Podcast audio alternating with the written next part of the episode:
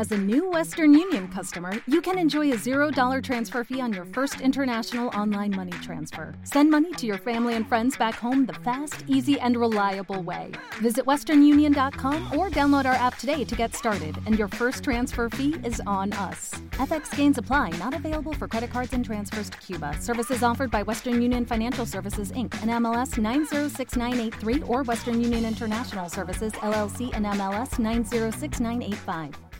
¿Consumir agua con azúcar durante el entrenamiento tiene algún sentido? Soy Xavier Ramírez de la Piscina, profesor de AudioFit, licenciado en bioquímica y dietista, y en este vídeo voy a explicarte si realmente tiene sentido el incluir agua con azúcar durante tus entrenamientos.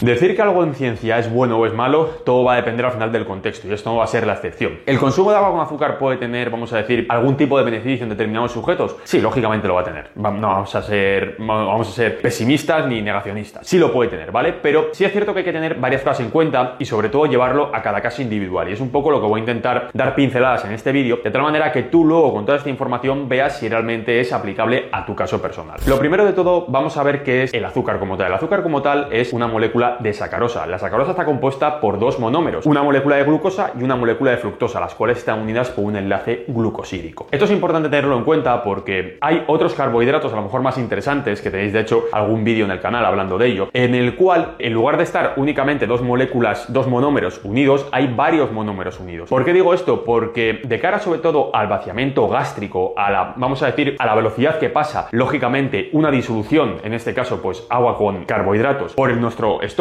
es mejor que pase cuanto antes mejor, ¿vale? Principalmente para que no tengamos ningún tipo de problema estomacal durante el entrenamiento. ¿Cuánta gente habréis visto que a lo mejor en una carrera, por ejemplo, de triatlón, de repente veis a alguien consumiendo geles o consumiendo grandes cantidades de glucosa y de repente, ¡boom!, vomita de golpe. Bueno, hay muchas cosas que pueden estar implicadas en ese vómito, pero una de ellas, sobre todo, es el tema del vaciamiento gástrico. Para que tengamos un vaciamiento gástrico eficiente, hay que tener en cuenta un parámetro que es la molaridad de la disolución. La molaridad de la disolución es una medida de concentración de distintos solutos, ¿vale? Y cuando hablo de solutos no solamente me estoy refiriendo a hidratos de carbono, sino también a electrolitos. Normalmente, pues el mayoritario, como hablé en otro vídeo, es el sodio. Esto, ¿por qué hay que tenerlo en cuenta? Porque la molécula de azúcar es una molécula que tiene un peso molecular bajo. Por lo tanto, al incluirla dentro de una disolución a una misma cantidad, si compararíamos varias disoluciones, todas ellas con una misma cantidad de carbohidratos, y en una de ellas meteríamos sacarosa y en otra de ellas, por ejemplo, meteríamos almidón, por decir algo, que son unidades de glucosa unidas pero en un número extremadamente largo, ¿cuál de las dos tendría una molaridad más alta? Pues lógicamente teniendo una molaridad más alta, precisamente la de sacarosa, precisamente porque su peso molecular es inferior. Por lo tanto, hay que tener en cuenta que eso puede ser beneficioso en determinadas situaciones y puede ser no beneficioso en determinadas situaciones. ¿Beneficioso en qué situaciones? Pues en situaciones a lo mejor en las que realmente tu economía no te dé para consumir carbohidratos más caros,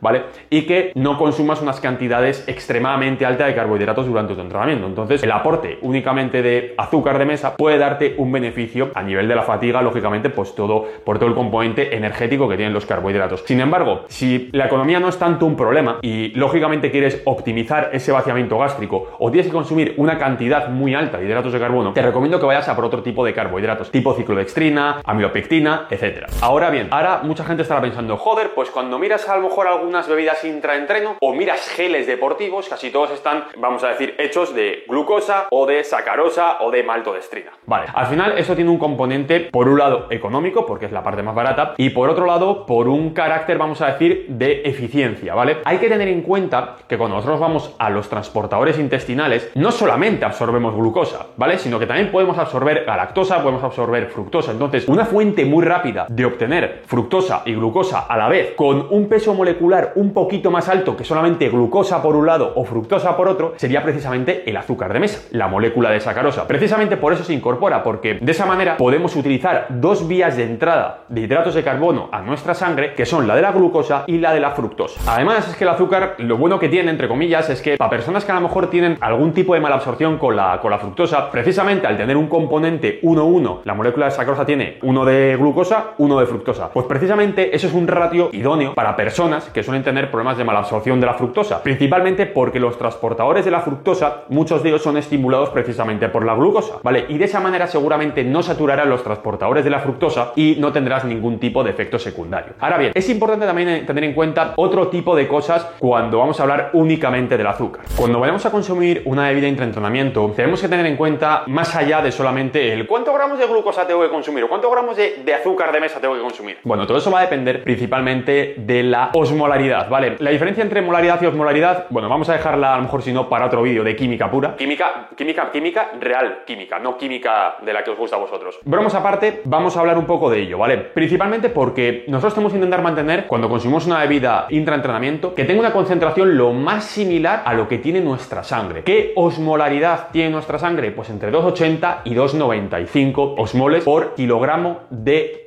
agua, ¿vale? O kilogramo de disolución, mejor dicho. En este caso hay que tener en cuenta esto principalmente porque cuando tú diseñas una bebida intraentrenamiento, sobre todo bebidas isotónicas, vulgarmente llamadas, hay que tener en cuenta varios factores. El primer factor es en cuánta cantidad de agua lo vas a consumir. El segundo factor es qué tipo de carbohidratos y la cantidad de carbohidratos que vas a añadir. Principalmente porque no va a ser lo mismo el que incluyas 50 gramos de glucosa que el 50 gramos de maltodextrina o 50 gramos de ciclodextrina, precisamente por la diferencia de peso molecular que tiene cada carbohidrato. Y esto, el impacto que tiene a nivel de la molaridad, que es lo que he comentado al principio del vídeo. Pero luego, por otro lado, hay que tener en cuenta también los electrolitos. ¿Por qué? Porque los electrolitos son moléculas osmóticamente activas que también tienen implicación precisamente en el cálculo de esta molaridad. Una bebida isotónica, lógicamente no va a tener un rango tan estrecho como el de la sangre, de 280 a 295. Va a tener un rango un poquito más amplio de 200 a 300 osmoles por kilogramo de disolución. Ahora bien, ¿cómo se calcula todo esto? Bueno, al final esto es pura formulación, ¿vale? Y este no es el vídeo idóneo para comentarlo. Pero voy a hacer un repunte rápido a continuación de cuáles podrían ser algunas estrategias para lógicamente tener una bebida intraentrenamiento que no te vaya a dar conflictos, sobre todo a nivel intestinal. La primera de todas es que si no eres una persona que tienes una adaptación al entrenamiento digestivo bastante óptima, no sobrepases los 9 gramos de carbohidratos por, por litro de disolución. ¿Por qué? Porque al final esto puede acarrearte problemas. Lógicamente, este número podrá ampliarse un poco, sobre todo en carbohidratos, donde lógicamente el peso molecular sea un poco más alto, por ejemplo la ciclodextrina, pero sin embargo en otros, como puede ser el azúcar, pues a lo mejor incluso tienes que bajar o iniciar eh, la incorporación de este azúcar en la bebida intraentrenamiento con unas cantidades un poco más modestas, para ver sobre todo tu tolerancia. Ahora bien, por otro lado hay que tener en cuenta que para tener una absorción óptima a nivel de la glucosa, precisamente uno de los transportadores más intestinales más importantes a nivel de captación de glucosa es dependiente de sodio. Por eso tienes otro vídeo en el que hablo precisamente del consumo de sal durante el intraentrenamiento. Y mi recomendación es que aportes sodio a tu disolución con el fin al final de que tengas una buena captación de glucosa por parte de tu intestino. Por último, recuerda que si quieres aprender de suplementación deportiva, de nutrición avanzada en el ámbito deportivo y quieres además prepararte para ser dietista o entrenador personal de una forma 100% legal con AudioFit, recuerda que tienes los enlaces en la descripción de este vídeo. Espero que te haya gustado y si tienes cualquier duda, déjamela en comentarios. Un fuerte abrazo.